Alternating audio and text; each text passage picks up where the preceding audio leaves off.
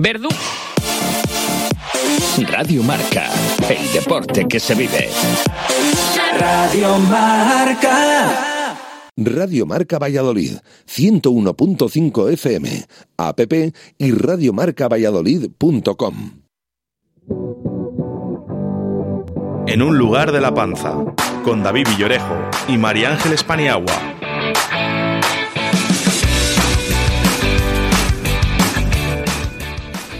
Hola, muy buenas tardes. Aquí estamos un día más. Esto es Radio Marca Valladolid, en un lugar de la panza. Ya estamos en el mes de marzo, aquí mm, corriendo, corriendo, lo digo todas las semanas, hacia el programa número 100, que lo tenemos ahí a la, a la vueltita. Me vas a permitir que mande un saludo para las montañas, para los Pirineos, que están por allí disfrutando de la nieve y esquiando. Un beso y un, y un abrazo muy, muy grande desde Valladolid. Por favor, mm, no te rompas nada, vuelve entero, por favor, te lo pido. Y ahora sí, ya, cuéntame, antes de presentarme a, a los invitados, eh, ¿Dónde has estado? En Salamanca, en un sitio que he visto las fotos espectacular. Buenas tardes. Eh, pues sí, te, mira, saludo también a, a Oscar y, y, que no le pase nada, como a uno de los invitados que nos acaba de contar que, que tuvo un percance en la nieve. Y, y efectivamente, este lunes eh, estuvimos dando los premios de gastronomía de, de, este año de la Academia de Castilla y León en Salamanca, en el Casino. Es un local, como dices, muy, muy bonito, céntrico, al lado eh, de la misma Plaza Mayor de Salamanca y lo pasamos muy bien. Ahí hicieron de directores de, de la gala mis compañeros Chelo Miñana y David Monaguillo, que lo hicieron fenomenal. Y, y, bueno, pues una gala muy emotiva con, con vídeos homenaje a, a gente que, eh, que ya no está con nosotros, otros con discursos también eh, eh, pues muy emocionantes, tanto los premiados de Valladolid como los de otras provincias. Y luego pues viviendo un poquito la, la noche salmantina. Lo pasamos bien. Ya me imagino que, que sufrir no fuiste a sufrir, ya me lo imagino. y, y, como dices, programa ya 98 eh, con invitados variados, dos que repiten en estos micrófonos. Eh, el primero de ellos ya llevábamos unas semanas detrás de él. Eh, le dije, cuando se te pase el boom de, haber logrado esa nueva estrella Michelin en, en, Valladolid, pues te vienes por aquí a contarlo. Y hoy tenemos con nosotros a Alvar Hinojal. Buenas tardes, Alvar. El, la segunda invitada, que también repite en estos micros, estuvo ya hace dos temporadas en La Panza. Eh, recordarás, eh, Nicolás, que coincidiste con, con, José Chato y con Juanjo de la Cárcava, a quien también le hemos dado un premio. Y, y bueno, pues eh, con invitados nuevos hoy. Buenas tardes, Nicolás. Buenas tardes. Y el factor eh, literario, el tercer invitado de hoy, nos viene de la mano de Luis María Martín Prieto, autor del de libro La Última Sultana. Buenas tardes, Luis. Hola, buenas tardes, muchas gracias. Pues bienvenidos y comenzamos.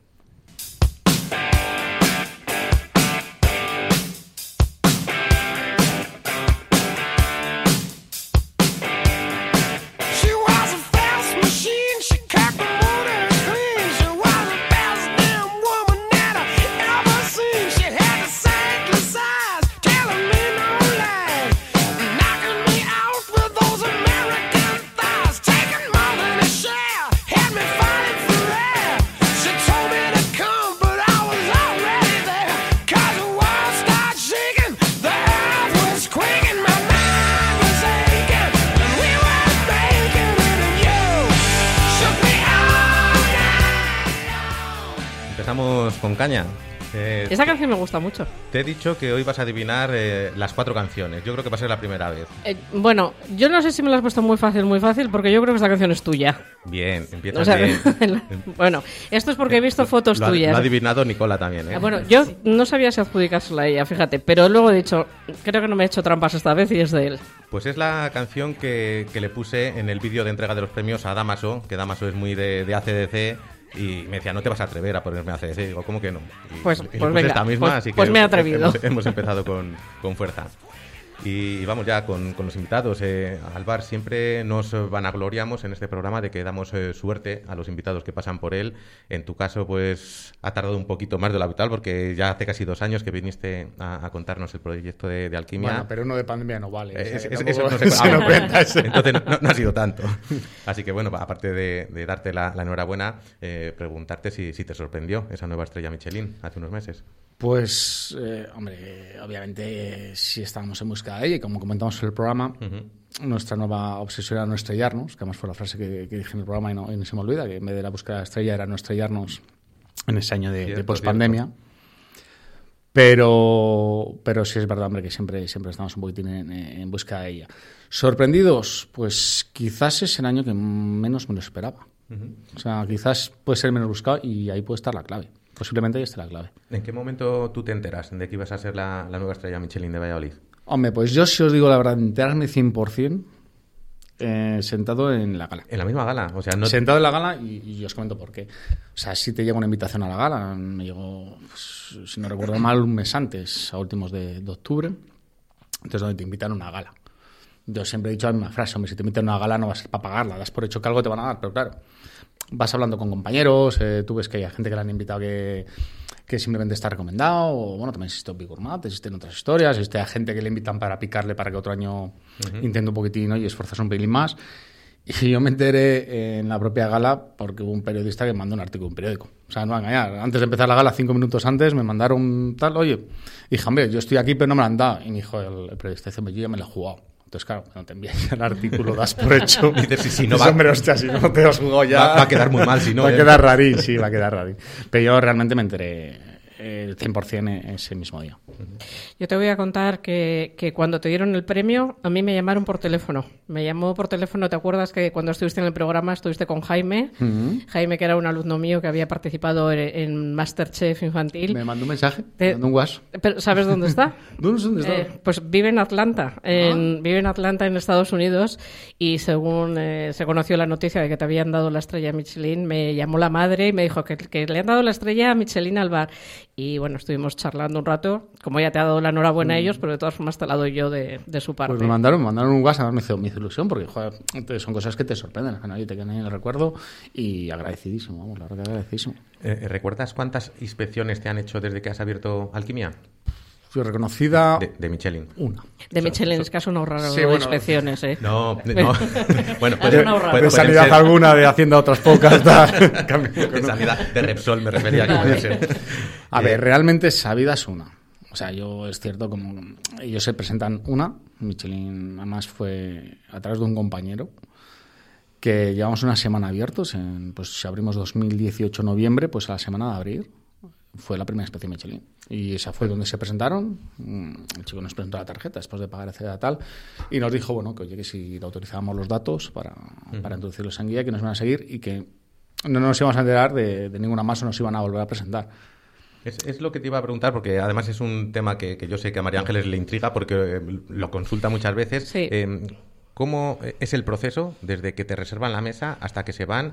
Porque eh, si ellos pagan, no se dan ni siquiera a conocer después de pagar de que ha sido una inspección No, de Michelin. Nosotros Pero solo fue. tú Solo ni te lo hueles, que, que es un eso, es, inspector. eso es otra cosa, pero es que ahora hay un problema gordo y ahora le explico. Eh, que decir, la primera vez se presentan, obviamente, tú tienes que autorizar, son, son datos privados para que ellos publiquen, entonces tú tienes que dar la autorización, ¿no? En ese sentido es cuando te enteras. Después, yo no me he vuelto a enterar de ninguna en sentido real. Que tú tengas comentarios, que sepas cómo se llama fulanito enganito porque llamas a tu amigo de Cantabria o al, al lado y te van contando, oye, pues está por aquí Michelin tal.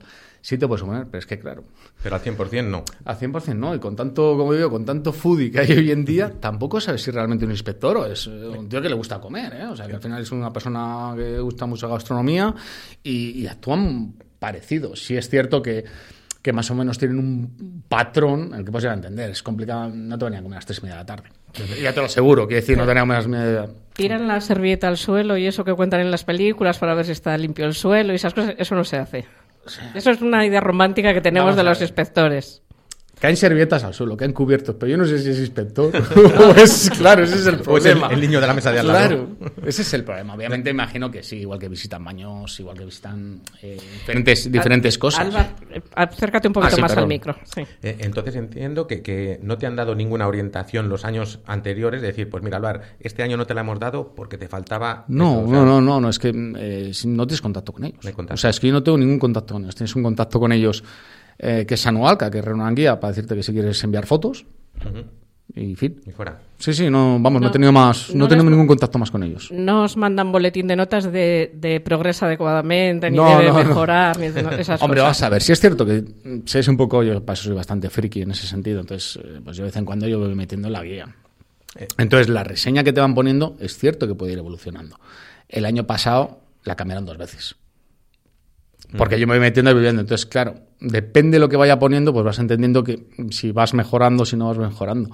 Pero al final eso es, eh, es algo que yo juzgo, no que alguien me diga eh, realmente eso. Al final, cuanto más líneas, cuantas más líneas haya, pues entiendes que, que algo más están explayando, ¿no? Entonces algo mejor estás haciendo. Refrescanos, eh, Alvar, los diferentes formatos con los que trabajáis en, en Alquimia, desde la parte más informal a la más formal. Bueno, pues Alquimia al final eh, tenemos dos partes. Y ya las guías las tienen reconocidas así, ¿no? Una digamos que es eh, Alquimia, digamos que es el nombre local completo y que se divide en dos partes. Una digamos que es Crisol, que digamos que es la parte más informal, la parte más gamberra. Eh, yo siempre digo que al final es como para el día a día. Es decir, tú puedes ir, picar algo, tomarte un vino, pues comer unas croquetas, como puedes sentarte y, comer tranquilamente, ¿no? Y después tenemos laboratorio, que al final es la parte que tiene estrella Michelin, ¿eh? que la guía selecciona alquimia laboratorio como estrella Michelin, no crisol. ¿eh? Uh. Que eso también hay, hay gente que le ha dado confusión. No, no, Crisol es una parte, únicamente comparte el local. Y laboratorio, pues, pues digamos que es donde, donde nos, nos, gusta disfrutar un poquito más en el sentido de espallarnos en los platos, un poquitín más de, de la cocina molecular, esta que nos gusta hacer, y, y lo hacemos a través de menús de degustación. Uh -huh. Luego nos cuentas esos, esos Sí. menús. Vamos a, a pasar con una llamada que tenemos ahí esperando, que tiene un poco de prisa y no la podemos retener más. Muchas, muchas, muy buenas tardes, Carmen, que me acelero. ¿Qué tal estás? Hola María Ángeles, muy bien, muchas gracias. ¿Qué ¿Estás, tal ner- vosotros? ¿Estás nerviosa? Bueno, a mí esto siempre me inquieta un poco, la verdad es que sí. Bueno, eh, Carmen Yanguas eh, eh, va a presentar ahora dentro de tres cuartos de hora su, su segunda, tercera novela, ahora me, me lo aclaras, eh, La vida encontrada. Eh, tenía que estar en estos micros porque ella, luego lo contamos, no vive en España, ha venido una semanita y justo la presentación tenía que ser el día del programa, no teníamos otro día. Así que bueno, no queríamos de todas formas que, que faltases y que nos contases un poco, cuéntanos un poco de qué va esta, esta nueva novela, Carmen. Bueno, sobre todo te agradezco un montón que, que nos dediques un tiempo a los autores locales y bueno, en tu programa que, que siempre se aprecia, la verdad. Y bueno, sabes que los temas de mis novelas suelen ser bastante tipo costumbrista, no son historias que nos pueden pasar a cualquiera y que, y que ocurren entre la gente normal. No tienen nada de fantástico ni de ni de misterio especialmente. Pero bueno, en- siempre tienen un poquito un trasfondo social que en este caso eh, recoge el tema de la enfermedad pero sobre todo pues es la historia de una persona normal que está trabajando fuera de España y a quien le llaman porque su esposa ha fallecido, de la que estaba separado ya muchos años y tiene que volver a hacerse cargo de, de sus cosas, eh, creyendo conocerla como la conocía desde todos los años que pa- había pasado al lado de ella. Y se encuentra con otra mujer que no es la que conocía, me imagino. Bueno, se encuentra con muchas cosas en la vida de esa mujer, cosas que ya sabía y, y otras muchas pues que va descubriendo a lo largo de la novela, personas, situaciones, muchas cosas. Voy a nombrar aquí dos novelas tuyas anteriores, En tu memoria y, y Palabras de Show, que aunque no es exactamente tuya, sino lo que tú hiciste fue transcribir. Son dos novelas que, como, como tú dices, tienen mucho trasfondo social. Eh, uno, los malos tratos. eh, en palabras de Show es eh, la inmigración. No sé si estás trabajando ya en otra novela y no sé si va a tener otra vez un trasfondo social.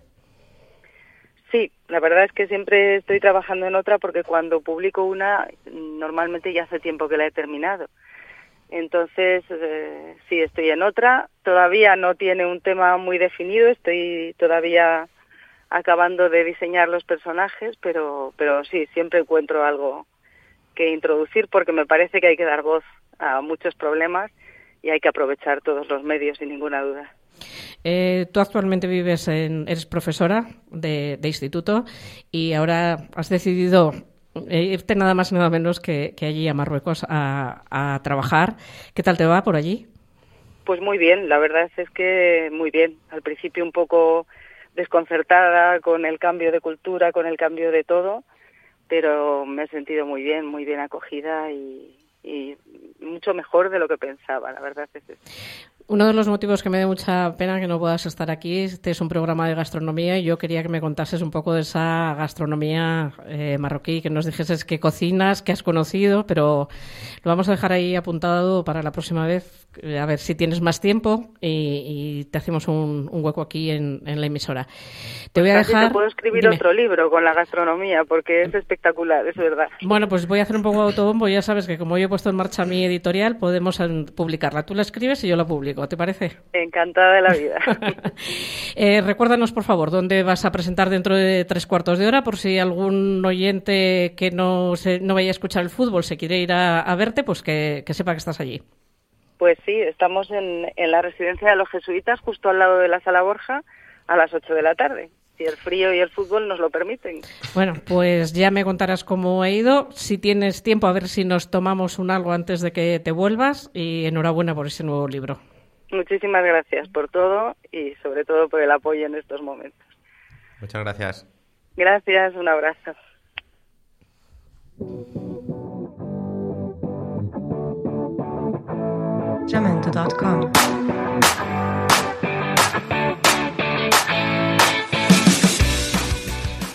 Nicola, Luis, eh, hemos hablado de alquimia, pero, pero no os hemos preguntado si lo conocéis. ¿Habéis estado alguna vez en alquimia o tú, Nicola, has eh, contado con tus vinos allí?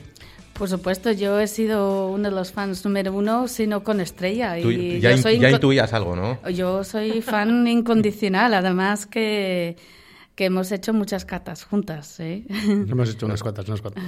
ahora, ahora hablamos de, tus vinos. ¿Tú, Luis, eh, conoces a Sí, sí, conocía de su existencia, pero no, no, he, no he tenido aún el placer de, ir. Tengo el hándicap, que no lo había dicho hasta ahora, de que soy celíaco y bueno, a la hora de algunos sitios, pues bueno, siempre tienes esa pequeña reticencia de que tienes que ir, tienes que consultar. Sí que es cierto que hoy en día la mayoría de los restaurantes tienen cartas especiales para celíacos o para intolerancias y tal, pero bueno, siempre es una premisa ahí que, bueno, te para un poquito el decir voy a ir a probar experiencias nuevas y tal. Pero bueno, pues si llegas a un restaurante estrella Michelin, lo primero que tienes que decir es soy celíaco, pues como que pierde un poco de, glamour el asunto. No hay problema, nosotros de verdad adaptamos todo. O sea, hacemos incluso los menús de gustación y, es una de las cosas que, desde el principio nos, propusimos hacer, incluso veganos, etcétera, hacemos todo. Si son 18 pases, 18 pases, 25, 25. Bueno, aprovechando que ya te he conocido hoy, procuraré ir, de la mano y comprobarlo. al bar que nos hemos conocido. Prepárame algo. Nicolás, vamos a hablar un poquito de, tus vinos. Eh, estamos bebiendo el alma de Gildo, pero no quiero que desveles todavía la, historia, esa bonita historia que hay detrás de, Gildo. Eh, cuenta a los, oyentes de Radio Marca Valladolid eh, cuál es esa gama con la que quizás te diste más a conocer en Valladolid, que se llama Botas de Barro, en qué consiste y cómo trabajas con ella. Bueno, como se ve por la voz, por el acento y por el nombre, pues sigo siendo guiri, sigo siendo británica. Y hay algunas personas que dicen, Nicola, a pesar de los años, no te quita el acento, ¿eh? Y otros dicen, no, es que ese no acento nota nada. Entonces yo no tengo ni idea. Eres la Michael Robinson del vino. Sí, Michael Robinson. Yo puedo hablar de vino de toro así. Me encanta el vino de toro, ¿no? Bueno, pues yo llegué a la Universidad de Valladolid por sorpresa el Juanjo de la Cárcava me dio mi primera copa de vino tinto y fue un flechazo. Yo tenía 21 años, nunca le había probado un vino. Me dice Juanjo, toma esto, un crianza de Rivera, amor a primera vista con el vino y desde entonces me dedicaba a ello, ¿no? Que los que encontramos nuestro lugar en el mundo, que caemos y decimos, eso es tu destino y tú has nacido para ayudar al mundo del vino y justo en Castilla y León, pues somos muy afortunados, ¿no? Vivo por, para el, el vino, entonces desde los últimos 25 años me he dedicado básicamente al mundo del vino.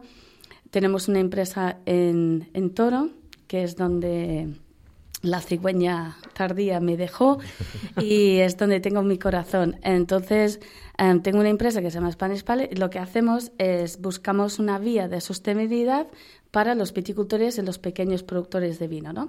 Entonces, eh, nada más llegar a Toro, conocí unos viticultores que me han aportado muchísimo. Y fíjate, inglesa, joven, de veinte pocos años, rubia, eh, inglesa, mujer, pues lo tenía todo en contra para una vida en, en Castilla profunda, ¿no? Pero fue maravilloso y toda la comunidad pues me abrazaron, me educaron y compartieron mucho conmigo y... ¿De qué año estamos hablando? Eh, 1800. vamos a ver, vamos a ver, David, que si dice el año, dice su edad y no, está por la no, labor. No, hombre, no ha dicho con qué de, No, de no, edad llegó, ¿no? Ha dicho con 21. Ah, bueno, ha dicho con ah, 21. entonces no lo digas, vale. Hace bastante. Eh, entonces tuve una suerte impresionante de caer en toro con esta gente, estos viticultores. Y ya en el año 2016, pues estos mismos viticultores me empezaron a contar que el precio de la uva iba bajando y que le iban a arrancar el viñedo. Digo, esto no puede ser. Em, yo tengo que hacer algo para em, salvar estos viñedos. Y entonces monté mi negocio para crear una marca de vino que se llama Botas de Varo, que buscamos viticultores con una uva increíble, con unas generaciones detrás, que un amor detrás, una pasión. Y intentamos crear una gama de vinos que nos permite pagar mejor la uva y que aseguramos que estos viticultores no arranquen el viñedo y no mandan sus hijos a Madrid, por ejemplo, ¿no? a estudiar informática, ¿no? Que eh, sí. No, no has podido decir carrera más fea. Venga. por ejemplo, ¿no? Algo, algo tan diferente a la- Y, y me, me parece increíble que en otros países la figura de vinorón, ¿no? El viticultor eh, es muy prestigioso, pero aquí mm, como que no, ¿no? Entonces, ¿cómo vamos a la vida, a nuestros pueblos, a nuestros viticultores, para que sea una, un- una carrera em, romántico, co- eh, con el valor que realmente merece? Como que estamos hablando de España vaciada, pues tenemos un producto que es em, el vino que necesita el campo y es em, maravilloso, ¿no? Para dar riqueza a nuestros pueblos, hay que darle caña ahí. Entonces nuestra nuestra gama de botas, botas de bar es lo que empezó en 2016 a salvar estos estos viñedos de darle vida ahí. Empezaste en Toro, pero luego tienes botas de barro de diferentes eh, zonas geográficas, ¿no? Sí, empezamos en Toro porque es donde tenemos mi corazón, ¿no?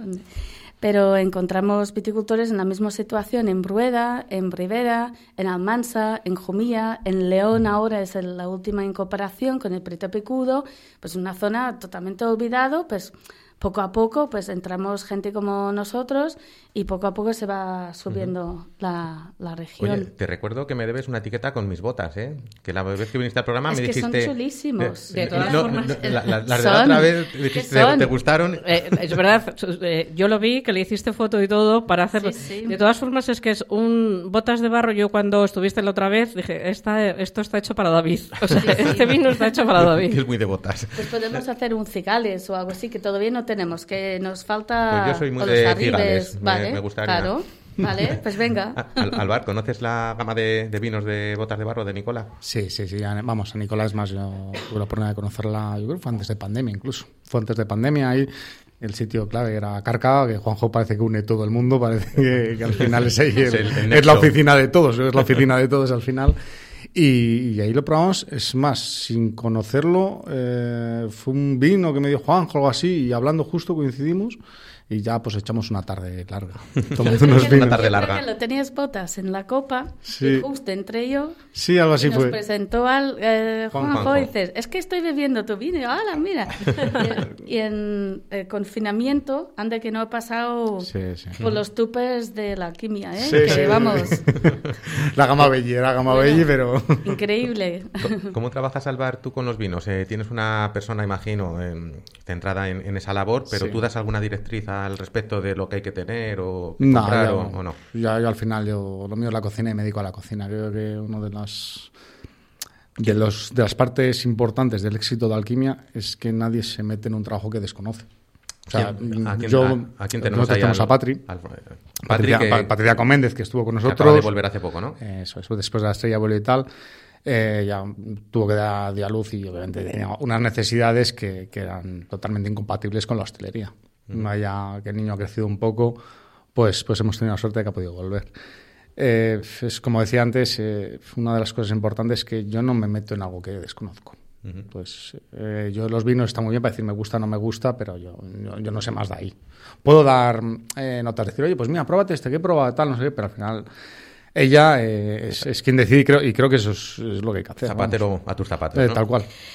Eh, Luis, te tenemos aquí escuchando hablar de vinos y yo... Encantadísimo. Te, has llegado, te hemos colocado una, una mm, copa de vino y no te hemos preguntado siquiera si te gusta. Sí, sí, sí, sí. Además soy de Peñafiel, en el corazón de la ribera del Duero, así que el vino forma parte de nuestra vida, de nuestra cultura, de nuestra historia, sí, sí. Eh, te iba a preguntar que si tenías alguna deo preferida, pero ya has dicho que ribera. No, bueno, a ver, eh, no soy en absoluto entendido, me gusta el vino, no es la bebida que más consumo habitualmente, de reconocerlo, pero a partir de ahí no tengo una marca que te pueda decir o una denominación, no, me gusta el vino, bueno, pues... Me has contado fuera que has estado en Zamora. ¿Hoy? Hoy por trabajo, sí. Pues mira, próximo día que vuelvas a Zamora, de camino, paras en, Toro en, en, botas de barro. Hecho. Es una buena idea. el próximo día. Eh, tu cocina al bar es una cocina, bueno, tú la defines como cocina molecular, ¿no? Eh, bueno, con, tintes moleculares. En todo caso, pues una cocina eh, innovadora. hay quien dice que los años de mayor apogeo de esta cocina moderna, innovadora, etcétera, pues como que, ya han pasado. No sé si, si tu mm, percepción es que estamos ya en la curva descendente o si todavía queda recorrido. Yo es que creo que, mira, al final, de, como todas las modas son cíclicas. Es decir, eh, hace 10 años se llevan los pantalones de campana que se están volviendo a llevar. Es decir, al final las modas son cíclicas. Eh, ahora, por ejemplo, la moda decimos del producto puro. Bueno, es la moda que hay ahora mismo gastronomía, el producto puro. Bien, yo como cocinero no soy, yo no participo en esa idea. Yo creo que el producto puro eh, deben existir restaurantes, obviamente, de, de únicamente producto, etcétera, pero yo no considero de que eso sea alta cocina. Es mi opinión. ¿eh? decir, Yo respeto en ese sentido. Porque me parece que se convertiría en una cocina eh, para ricos. Y me explico. La cocina de producto al final lo que hace es encarecer el producto. Bueno, y la innovadora también. No, no, tú puedes innovar con un, eh, yo qué sé, con una caballa. Tú no puedes, tú no puedes dar producto puro, una, una caballa. Tú necesitas una ventresca, necesitas un guayu, necesitas un tal. Y yo creo que ahí es donde quizás un poco esa moda ahora nos estamos desviando un poco para hacer eh, cocinas únicamente demasiado clasistas. ¿eh? Hombre, es cierto que con una caballa pues igual no te puedes ir al, es un ejemplo que decir, producto, pero claro, si la metes en cocina innovadora también hace que te suba el precio de esa caballa. Sí, bueno, pero es que yo digo verdad. O sea, yo he visto, yo he visto la subida de los precios y es verdad que, que los trato muy de cerca. en los últimos años. Y al final eh, estamos haciendo esto, el colocar el producto tan tan alto muchas veces, eh, y hablamos antes del programa que a punto número uno, al final los grandes productos siempre se ha llevado a Japón, por ejemplo, ¿no? es el caso del cerdo, del atún, etcétera. Entiendo que si la cocina de producto ahora mismo sería lo más de lo más, Japón sería la primera potencia mundial en cocina. Hablando de, de, subidas de precios, ¿el hecho de tener una estrella te permite subir los precios o estamos en una ciudad que te tienes que mantener más o menos donde estabas? Hombre, yo creo al final que tiene un poco de, cabeza y sentido común, ¿no? Eh, sí es cierto que durante, durante un año la estrella te da un boom, que tú vas a llenarlo, vas a tener gente. Nosotros teníamos el menú a 54 euros y yo lo he subido a 60. Quiere decir, a mí los productos me han encarecido más de un 20% y yo lo he subido un 10. Que esa subida la, decir, yo sigo palmando. Y que esa, subida la habrá tenido todo el mundo, la habrá hecho todo el mundo. decir, que no es por el hecho de tener esto. Pero que al final eh, hay que ser conscientes, porque cuando pase el boom, yo no tengo ningún grupo inversor detrás, yo no tengo nadie detrás, yo tengo que seguir abriendo la, la persiana todos los días y subiéndola. Entonces, yo lo que no puedo perder nunca, y lo clarísimo, es el cliente que he tenido siempre todos los días. ¿Puede ser rentable la, alta cocina? Porque hemos eh, leído sobre el cierre de, de Noma el restaurante mítico de cinco veces mejor restaurante del mundo, por el tema de los costes. Eh, ¿Hay algún formato de alta cocina que, pueda ser rentable de verdad? Hombre, nosotros estamos ahora mismo un formato que es rentable eh, porque tenemos dos partes. Y al final, eh, los días que cogía laboratorio me apoya Crisol y los días que cogía Crisol me apoya laboratorio. Entonces, al final son dos negocios en uno. Yo tengo una cocina para los dos lados, es decir, somos dos restaurantes, pues eh, seguimos teniendo una cocina y unos gastos, unos gastos conjuntos, ¿no? En ese sentido.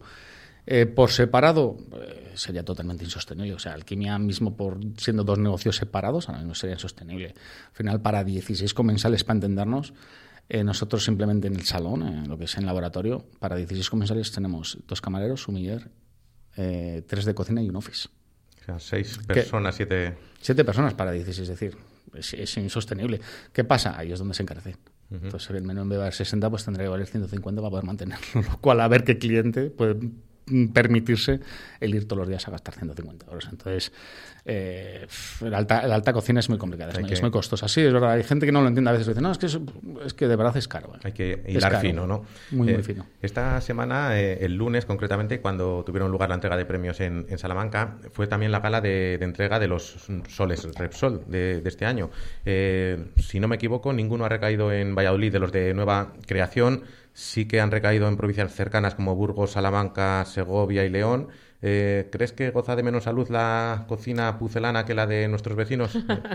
Bueno, considero un poco que el, criterio de los soles al final es como el de Michelin, ¿no? Imagino que los inspectores tendrán su criterio y, como en todas las galas, tanto Michelin como Repsol siempre se va algo para casa.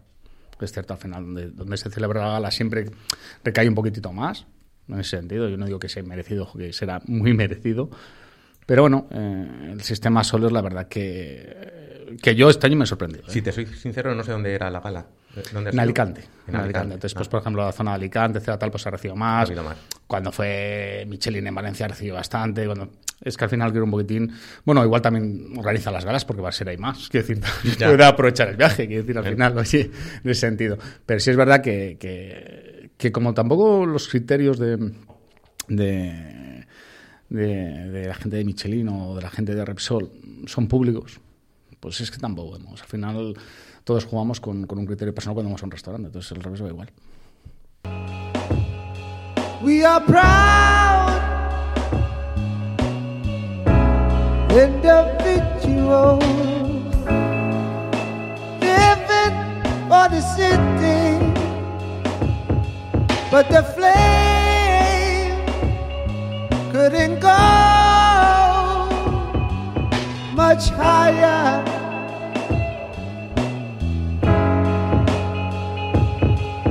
Find God and religions to, to paint us with salvation.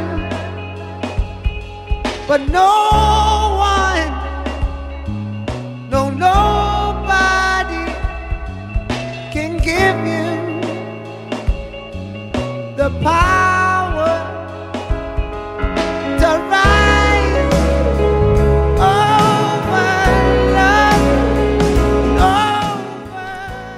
vamos con, con la segunda de la tarde. Ya te he dicho que vas a adivinar a las cuatro. Venga, ¿de quién es esta? Yo creo que es de Nicola. Bien, Nicola. Nicole. ¿Vas a decir tú mejor el autor y el título, que te la conoces? Pues eh, esto es una canción perfecta para, para el vino que traigo hoy. El cantante es Pablo Nutini, que es madre escocesa y padre italiano. Y es una de esas canciones con su voz.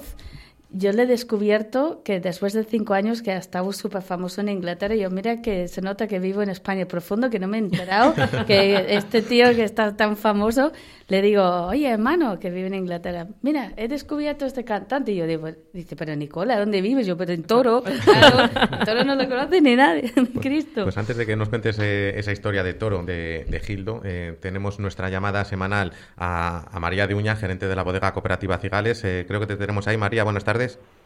Hola, muy buenas tardes. Hola, Nicola. Mira, que nos conocemos nosotros en persona. Ah, ¿os conocéis? Sí. Ah, bueno, claro, claro. Sí, sí, Yo digo, ¿con Estáis qué- las dos en la, en la zona de ¿Con toro. qué energía entró hoy María? Y es que es la alegría de que está Nicola. Oye, pues eh, sí, sí, sí, ¿no? Y digo, pues me, me suena esa voz muchísimo, me suena esa voz. Y digo, anda, pues claro, y es que, es que cuando has dicho lo de toro, digo, pues mm, si somos vecinas. Ese, ese acento inconfundible, eh, pues... eh, Zamorano, cu- Zamorano, Zamorano. Sí, Total. Zamorano. Cuéntanos... eh, Zamorano. Eh, Decía María que, que la semana pasada te fuiste a Trasto con tu recomendación, con esa oreja en salsa de chorizo. No sé con qué nos vas a sorprender esta semana. Pues mira, no me Uy, no sé. María. piso y me voy a ir a unos callos que he comido hoy por la mañana para almorzar en el bar Tocha de Cigales. En el Tocha, donde, bueno. donde el amigo Sergio. No te muevas mucho, que tenemos ahí un poquito de problema de cobertura. Eh, dices eh, el Tocha de, de Sergio, ¿verdad? En, en el Tocha de Sergio eh, hacen unos callos que están espectaculares. No son zamoranos, son valles soletanos, pero están, la verdad, que, que yo me los he comido hoy a las 11 de la mañana para almorzar. A las 11 de la mañana, digo, callos. Una, a una las 11 de la ho- hora. mañana con un cafecito con leche. Con un café Pues con mira, leche. Oh, Me oh, tomo el pincho bueno, de tortilla y los callos, madre mía. si no hubiese Qué sido. bueno que estaba eso, pero es que esos callos tomados el día del vermú con un torondo, Eso te iba a preguntar. es que está brutal, brutal. Cualquiera, el rosé, el clarete le pegaría súper bien. O sea, si no fuese a las 11 de la mañana con ese cafetín, lo acompañábamos con, con rosado o, o con, o con tinto, ¿has dicho? Eh, con, un- con un rosado torondos eso estaría buenísimo porque toda esa grasilla del callo la corta realmente lo que es el, el vino, la acidez del vino y, y marida a la perfección. Vamos, yo creo que, que es un maridaje perfecto. Pues, a eh, mí, la verdad, que los callos me encantan. María, al eh, que no les gusten los callos, que se coman la morcilla de aquí de Cigales, que también está buenísima. La de la- la de la maruja. Que no tiene nada que ver con la morcilla de Burgos. Pues eh, tenemos hoy aquí en el estudio a- al bar de Alquimia, que seguro que, que en esa zona crisol que, que ha mencionado de, de tapeo más informal también vas eh, a poder buscar eh, referencias gastronómicas para, para recomendarnos y te dejamos eh, que se nos hace se nos echa el tiempo encima y te ponemos los deberes para la semana que viene, ¿vale? Venga, pues. Hala, pues ahí estamos, hablamos. Muchas gracias, María. Hasta luego, María. Un saludo a todos. Adiós. Adiós.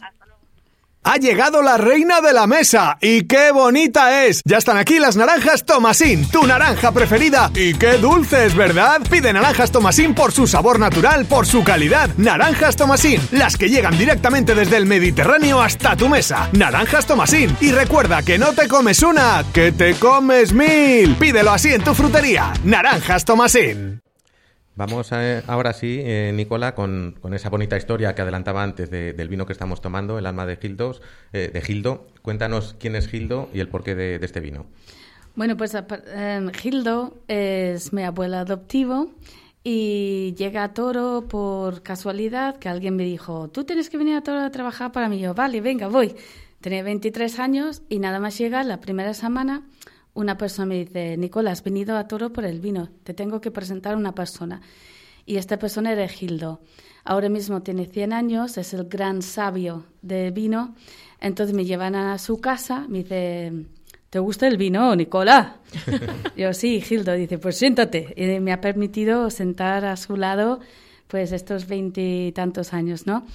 Y entonces él vive, ahora con sus 100 años, él ha nacido en eh, una casa que fue construida en 1450, en una bodega subterránea que bajas 16 metros debajo de la tierra y lo tiene intacto. De lo, la única cosa que falta de las ocho barricas, eh, pues ahora le queda uno, pero la prensa, todo intacto de la época de- del año de 1450. Es Toro Historia Vivo y es el lugar donde Cristóbal Colón llevó sus vinos a descubrir las Américas, porque el antepasado de Te estás, Gildo... me- te estás metiendo en un charco que nos va a llamar Julio Valles y nos va a decir que no. bueno, Pero, vale. está- pero estás hablando de, de la propia bodega de, de Gildo. Sí, De- sí. de- Él vive en la casa que está construido encima de la bodega que fue construida en 1450, ¿vale? Entonces, la leyenda, yo me lo creo, porque me lo ha dicho Gildo, y si me lo dice Gildo, es que me lo creo, vamos. Y el antepasado de Gildo, la familia Manso, fue el obispo Manso, que fue uno de los confesores de la reina Isabel, Espera, un mi- que... espera un minuto, Nicola. ¿Estás tomando nota? Te veo Sí, porque No, él, no, él no. es historiador y le veo No, aquí. bueno, de formación académica, pero por desgracia no me dedico a ello. No, pero bien, bien. Perdona, Nicola, continúa. Es que es una historia. A ver, aparte de, de yo como inglesa, pero he llevado miles de personas a lo largo de los 25 años, de españoles, americanos, de todo el mundo a su casa. Y no hay ni una sola persona que queda indiferente. Es que abre la puerta, ahí tienes este señor, que a mí, yo soy bajita, pero me llega hasta el hombro, ¿no? Y un señor con tanta eh, conocimiento, con tanta sab- sabiduría y con tanta historia en su casa, ¿no? Que hay muy pocos sitios así. La bodega baja 16 metros debajo de la tierra. El antepasado de Gildo, la, la historia es el obispo Manso, don Diego de Deza, que eran los confesores, los apoyos a la reina Isabel la Católica, Y llega un tío que lo conocéis, Cristóbal Colón, dice, oye, eh, yo les imagino los tres ahí, desde seis metros debajo de la tierra, emborrachándose un tintorro de antiguo. Y, dijo, ¿no? hay. Y dice, salieron de tranquis, salieron de tranquis. Dice, oye, tengo un plan de negocio, pero necesito pasta, pues pregunta a la jefa, ¿no? Entonces, don Diego de Deza eh, y el obispo Manso, que era de la familia de Gildo, convence a la reina Isabel a financiar el viaje de descubrimiento de las Américas, ¿no? Y los tres, los tres barcos, la niña, la pinta la Santa María, en honor a la relación con, con el vino. La pinta era un chato, un chupito de vino de, de toro, ¿no? Luego cuando em, Catalina de Aragón se casa con Enrique VIII de Inglaterra, llegó ahí a Inglaterra y una medida de vino, que era poco, pues era queda corto y lo hicieron más largo para hacer las pintas de cerveza. Por eso los ingleses beben pintas de, de cerveza. Todo esto empieza con una historia en la casa de Gildo. Él nacido ahí y ha hecho vino su primer recuerdo de su primer viñedo, eh, vendimia, con ocho años. Y tú has hecho un vino homenaje a él. Y yo he hecho un vino en homenaje a él que, que, le falta 20 homenajes, vamos, que es una... Yo eh, estuve en la presentación de, de este vino, además lo, hiciste de, de, una manera sensacional en un viñedo en plena naturaleza y comentabas que, que Gildo había sido de alguna manera mm, visionario o pionero también en, en el mundo de la viticultura de, de, su época, ¿no? Por supuesto que, que hace, fíjate, hace 100 años cómo estaba el panorama, ¿no? Y Gildo ha sido el gran sabio de Toro y ha sido la que nos ha educado a las generaciones siguientes. Y mira que ahora, yo cuando llegué a Toro en el año 99 éramos nueve bodegas, ahora somos 67 más otras tantos que hacen poparas. Entonces el, vino de Toro ahora tiene un futuro increíble, ¿no? Eh, un futuro prometedor. Y esto no hay nadie, yo creo, que no ha pasado por la casa de Gildo que nos ha dicho, hay que promocionar el vino de toro. Y ahí estamos todos. Es como, es mi abuelo, y, pero es el abuelo de todo, de todos lo que estamos haciendo, todo más, todo más moderno, ¿no? Y gracias a él, ¿no? Pues ya que estamos hablando de Cristóbal Colón y de todas estas cosas, nos vamos a ir con, con Luis, que nos viene al pelo que hablar de Cristóbal Colón y de su novela. Es su novela La Última Sultana, que yo cuando empecé a leerla y por la portada estaba convencida que estaba ambientada en, en, Oriente y está nada más y nada menos que en México. Exacto, sí, sí, no tiene nada que ver con, con Oriente en absoluto. Lo único, bueno, se explica a lo largo de las páginas el porqué del de, nombre de la sultana, que es el que le dan a la protagonista. ¿Y por qué, por qué México? ¿Por qué te vas a México? Eh, pues bueno, ahí como hemos dicho antes, sí, yo soy historiador, aunque no ejerzo como tal, eh, pero bueno, me, apasiona lo que es el, mundo de la historia y sobre todo la historia española en la época del imperio, del, imperio español y tal. Y me seducía mucho el, el ambiente de un eh, tesoro de época colonial, de, época española, y, claro, eso me permitía trabajarlo en, una, localidad o en una localización como México. Y bueno, hay que ser también realistas. Hoy en día en el, está muy en boga desde hace años el tema de los narcos, el tema de las heroínas y de las superheroínas. Entonces, bueno, pues quise aunarlo un poco todo y dije, bueno, pues México, años 70, inicios de de, del mundo de la drogadicción a gran escala, un tesoro de época española, una mujer como protagonista, una joven con distintas vicisitudes y tal, es violada y tal, bueno, que busca sobre todo vengarse. Y bueno, pues conseguí, creo que conseguí aunarlo todo y, y México me permitía eso.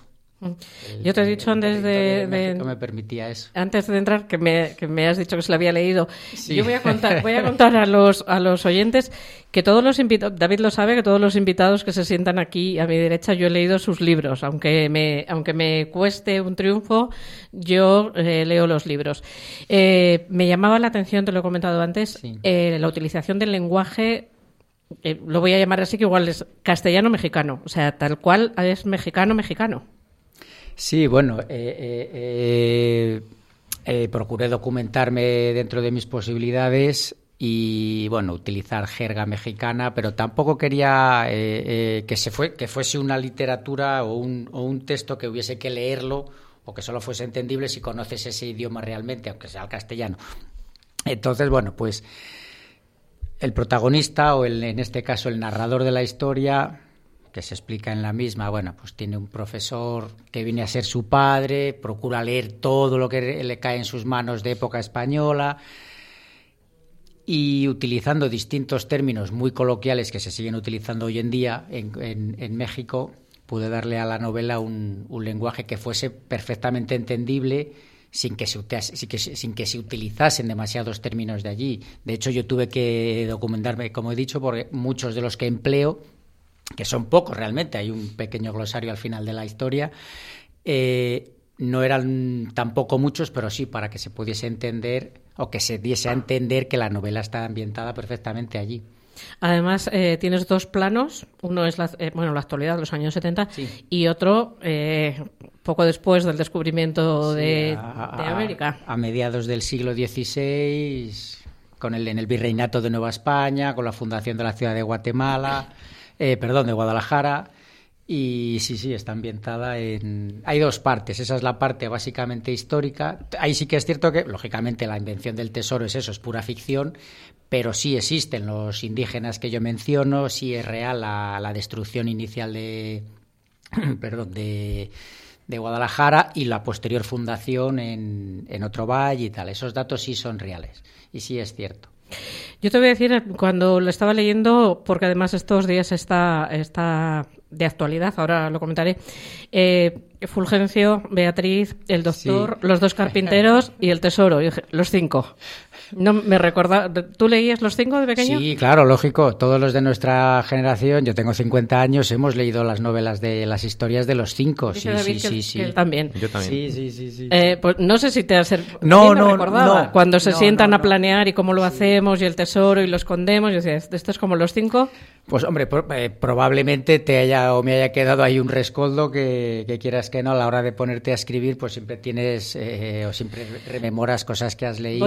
Voy a, hacer aquí un, inciso, me voy a permitir que no suelo hacerlo. Se van a revisar las, las novelas de los cinco por esta tontería que nos ha dado, nos ha dado a todos ahora, que si el lenguaje es ofensivo para ah, los niños y se va a someter a juicio. Lo dejo ahí como reivindicación, me parece un error y continúo contigo. Eh, lo mismo me ha pasado en las escenas de acción. ¿Te gusta Tarantino? Sí, a ver, eh, iba a decir a quién no, no, bueno, igual me, excedo al decir eso. No, no. A ver, yo lo que pretendo también con esta novela es eso, es que sea de aventuras, que sea de, intrigas, pero que también refleje un poco la cruda realidad y sobre todo eh, está ambientada en México en los años 70, en una zona de, en el desierto de Chihuahua. Empezaba el desarrollo de los que luego serían los grandes cárteles de la droga mexicana. Entonces, eh, eh, el tema de las violaciones es cierto que estaban muy a la orden del día, siguen estándolo en determinados sitios. Y el tema de la sangre, lo mismo. Y, sí que, bueno, me ha dicho más de un lector que, me explayo, son excesivamente explícitos los, los episodios de tiroteos, de sangre, de... A mí me, bueno, yo quería a mí me parece que están muy bien traídos, ¿eh? Eso iba a decir. Yo creo que, vienen a colación, exacto. Luego, bueno, por supuesto, no tiene que gustarle a todo el mundo ni el cómo escribes, ni la historia en sí, ni cómo está narrada. Pero yo quería explicarlo así, o sea, es decir, en un tiroteo, si se me permite también un poco y que no se me malinterprete, por supuesto, y por favor, creo que también hoy en día todo el mundo está tendiendo a tener la piel excesivamente fina, o todos tendemos, quizá el mundo nos está llevando, la sociedad nos está llevando hasta ese punto. Pero si tú estás eh, describiendo un tiroteo, eh, quizás, quizás, Tarantino sea bueno, excesivo, vale, pero eso, tiene que haber sangre y tiene que morir alguien. O sea, si estás liándote a tiros entre dos bandas rivales y no, pues luego no pasó nada, unas tiritas y pues hombre, yo creo que eso es todavía menos creíble. En mi opinión, te repito, está muy bien traído, sí que es verdad que lo, igual que me ha recordado a los cinco, me ha recordado a Tarantino, pero y además la ambientación eh, lo, pide, efectivamente no van a salir con, una, tirita, una tirita. Eh, la mirada de la eternidad fue tu primera novela. Exacto. Eh, ¿Estás escribiendo la tercera? Sí, estamos ahí en ello a ratos, poco a poco y, bueno. ¿Dónde la vas a ambientar? Pues esa está... Me gusta jugar un poco con los saltos cronológicos, con los saltos temporales. Está ambientada, arranca en los años 80 y pasa hasta la actualidad. y parte de, de, Estados Unidos a islas eh, tropicales del Pacífico, islas paradisíacas. No quiero decir aún dónde porque formará parte del título, que ya le tengo ahí un poco más o menos perfilado. Pero, pero sí, en un paraíso tropical y, Estados Unidos. ¿Mañana tienes un encuentro importante? Sí, y muy esperado y muy agradecido en, la biblioteca de, mi pueblo, de Peñafiel, con Pili y Judith, que son las, las responsables de la misma. Hacemos, eh, o se ha organizado un encuentro de, o charla con el autor, que es lo que se denomina y bueno, pues allí van los distintos lectores y, yo, por supuesto, a hablar de, la novela, de qué les ha gustado, de qué no, de qué tal personaje, de, la trama, de la ¿Te asustan los lectores enfrentarte a ellos, ponerte delante de ellos? Eh, sí, claro. Lo que más, lo que más, más que la presentación fría. Eh, eh, haces una presentación, bueno, fría entre comillas, que no se malinterprete, por supuesto, pero al final la presentación, tú presentas el libro y como la mayoría de la gente, excepto el más íntimo, tu mujer, tus más allegados, no se le ha leído nadie, entonces tampoco puedes hablar realmente de esa historia. Pero cuando ya se le ha pasado, pues la novela se publicó en, septiembre, finales de agosto, principios de septiembre. Entonces, la gente ya se lo ha leído, hay gente que te pregunta por la calle. Para empezar, los que te conocen, Peñafel es un pueblo pequeñito, entre comillas. ¿Cómo se te ha ocurrido eso? Pareces tarantino, pareces no sé qué, dónde. Entonces, pues bueno, pues siempre tienes al, conocido o a la persona de, turno que te dice, me gusta esta historia, no me gusta, o esta idea. Tú has comentado de los, de los tiroteos y tal. Tengo una, una amiga que me ha, me ha hecho excesiva hincapié en el, en el tema de las violaciones, que están muy presentes en la novela y tal. Entonces, claro, pues a mí me gusta hablarlo con la gente. O sea, si, yo quiero escribir sobre asesinatos y todo el mundo me dice que no me gustan los asesinatos o no me gusta tanta, tanta sangre, pues igual en la siguiente novela si hay un asesinato, salpica menos. Quiero Bueno, yo te aconsejo que, escribas lo que tu lapicero, lo que tu lapicero te. Mejor es hablarlo con. Tales vino, tales vino de Peñafiel. Y si no, de toro, que también está aburrido. Eh, vamos a terminar este bloque, si me lo permites, mandando un saludo muy fuerte a, Almudena, Almudena Ojos Negros, eh, que está haciendo muchísimo por, me decían antes, por los autores, por los autores locales. Trae a su, a su librería Peñafiel mm, autores impensables para otros lugares. Y no quiero dejar de mandarlo un, un, trabajo maravilloso, dificilísimo, muy encomiable. Mañana espero tenerla allí en la biblioteca es la amiga, porque somos amigos, nos conocemos de toda la vida, hemos estudiado juntos y tal, y es la chica, es la, amiga o la persona que me ha acompañado en las presentaciones la que presenta realmente el libro, porque yo voy como el autor, pero la que me le presenta es ella. Pues un saludo para Almudena. Lo nuestro duro. Lo que duran dos peces de hielo en un whisky on the rocks. En vez de fingir o estrellarme una copa de celos. Le dio por rey. De pronto me vi como un perro de nadie ladrando a las puertas del cielo. Me dejó un neceser con agravio, la miel en los labios y escarcha en el pelo. Venga, lúcete como Sabina. ¿Quién ha pedido esta? Pues creo que Luis. Bien, ¿ves? cómo ibas a adivinar las, las cuatro? Hoy lo tenías muy fácil, ¿eh? De todas formas, ¿cuántas veces ha sonado esta canción en el programa? Muchas, muchas. Y mira, me da pena cortarla porque yo soy muy, muy sabinista. Eh, vamos a recordar que tenemos una lista... Una lista de Spotify, eh, Lugar de la Panza, donde vamos subiendo todos los temas eh, pedidos por orden de, nuestros invitados. Esta no la subiremos porque ya está subida, me imagino. Creo, que, creo que está, si no es en esta temporada, en la semana... Si, está en, en la, si en esta no está, la subo, si está en la temporada pasada. 62 canciones con las de hoy. 62 llevamos, así que os animo ahí vamos teniendo una, una, lista, para irnos de, vacaciones en el coche. Eh, Alvar, eh, ¿has comido en los otros cinco estrellados de Valladolid? ¿En todos? Pues, en todos, te, queda alguno pendiente? En todos no, en todos no. Todos no, he comido, no he comido en, en, Abadía no he comido. Y... Y en Ambivium tampoco, porque en Ambivium comí la primera etapa cuando todavía estaban arrancando, etcétera. En los demás Vamos eh, con un par de preguntas un tanto quizás eh, comprometidas. Si, el año que viene cayese una segunda estrella en Valladolid, eh, ¿para quién crees que sería de esos cinco? seis, seis contigo, claro. Ambivio, clarísimamente. bueno, espera, Ambivio una abadía, ahí estoy. 50%, ¿eh? ¿Y si diesen una nueva? ¿Alguna de, reciente creación? Nueva, pues yo creo que sobre todo la zona de la ribera es está potentísima. Y creo que Cepa 21 con Alberto Soto ahí está rozándola. ¿eh? Eh, Ha sonado en, en varias ocasiones. Yo ¿verdad? creo que está ahí, creo que está rozándola bien ahí o bien en, en Ajo de Sopas Palencia, que decir, al final es del mismo. Eh, Yo está ahí. Yo creo que Alberto seguro en breve, en alguno de los dos, segurísimo. Bueno, ha salido muy bien de, lo- de los compromisos. Ah, ¿eh? bueno, es. Profesionalmente, Alvar, ¿qué, qué cocinero ha influido más en tu carrera? Bien por haber trabajado con él o bien porque te haya servido de, de inspiración. Buah, es complicado, o sea, nombres es complicado. Sí es cierto que, que no haya tenido una, una figura pública, digamos, pues yo que sé, ni Ariñano ni tal, para entendernos, ¿no? En ese sentido. Y, Por- tampoco he tenido la suerte de, de trabajar al lado de, de grandes profesionales. Es lo que te iba a preguntar. ¿No, no has eh, sido de esos cocineros que han tenido un recorrido de decir, pues mira, pues estuve en Arzac en el año tal? O sea, No, yo siempre me he quedado un poco autodidacta porque al final yo terminé de estudiar y de fui de jefe de cocina a un, a un hotel ahí en Guardo. Y es que al final eh, no me ha quedado más que, que leer mucha literatura gastronómica. Bueno, está- en este caso que también. Estarán en Guardos encantados, ¿no? Con tener ahí un, Bueno, Guardo, una vamos. estrella. Jo, a- en Guardo me paró hasta, ya os cuento luego, me paró hasta la policía municipal por el medio de la calle. Yo el día que fui dije yo, mira.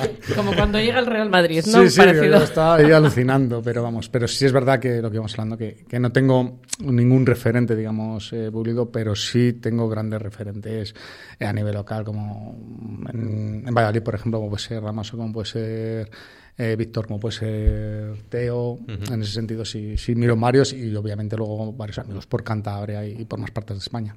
Tu amigo Nacho, Nacho, Nacho, Solana, es verdad que, que hablamos por teléfono en una ocasión con él. Eh, Nicola, hemos dicho en la presentación que la vez anterior coincidiste aquí en estos micrófonos con, con Juanjo de la Cárcava, quien junto con su socio pues ha sido premiado eh, como mejor local de vinos de, Castilla y León. Seguro que Álvaro y Luis no saben que, allí en la Cárcava hay una tosta eh, en tu honor. Cuéntanos cómo fue eso. Pues lo siento mucho, pero yo sé, yo fue la vegetariana número uno de todo Castilla y León, lo siento. Y que aún así todavía me miran la gente diciendo, ¿pero qué? ¿Cómo has podido sobrevivir? Entonces, en, en el año 1800 tanto, cuando llegué, pues tapa vegetariana no existía. datos, has dicho antes datos. que Eh, ya, eh. Pues la, la tapa vegetariana es que no existía. Entonces Juanjo eh, hizo la de Champy Roquefort y ahí empezó a coger fuerza. Y entonces, ande que no he comido Champy Roquefort con, con Pues Juanjo. será la única que no he comido, porque lo único que no puedo comer es el queso azul, es lo que no Oye, puedo en mi vida. Digo, porque fijo que la he probado. Queso azul, celíacos, vegetariana, pero, ¿dónde vamos a ir a comer todos juntos? Pero, pero vino sí, ¿eh? Vino, vino, va a el vino hablar. que, que no falte.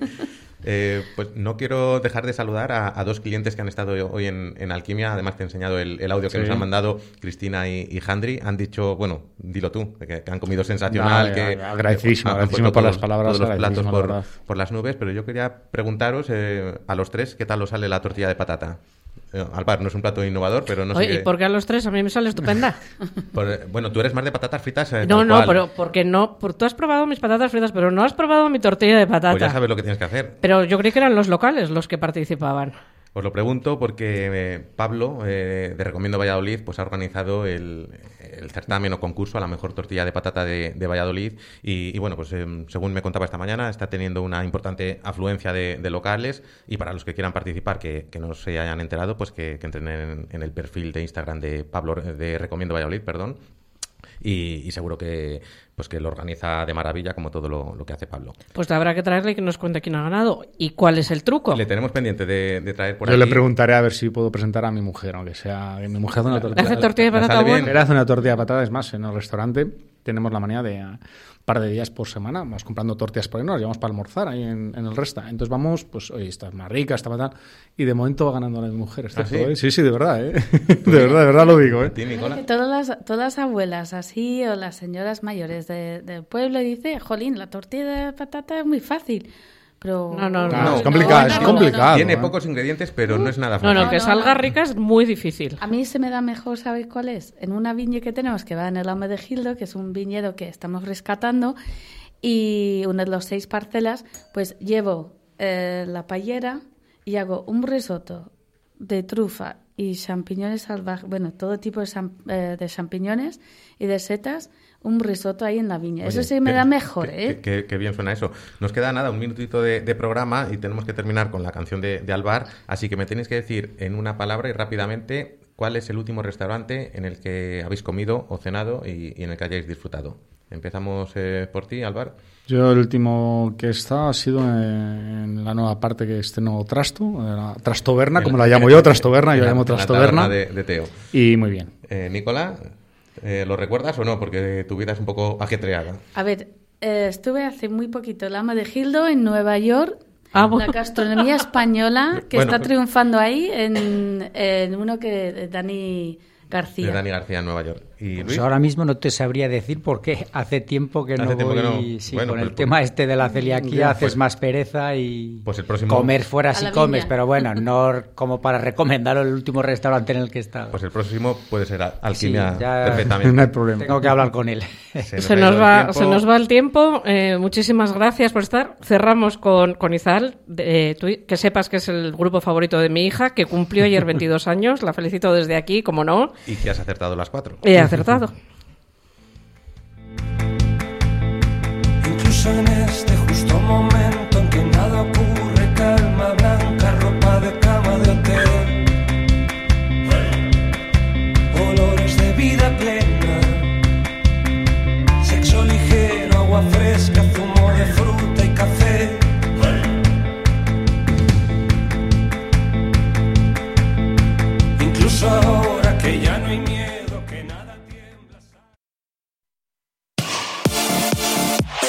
Radio Marca, el deporte que se vive. Radio Marca. Pero enhorabuena a los premiados, la verdad es que todo, todo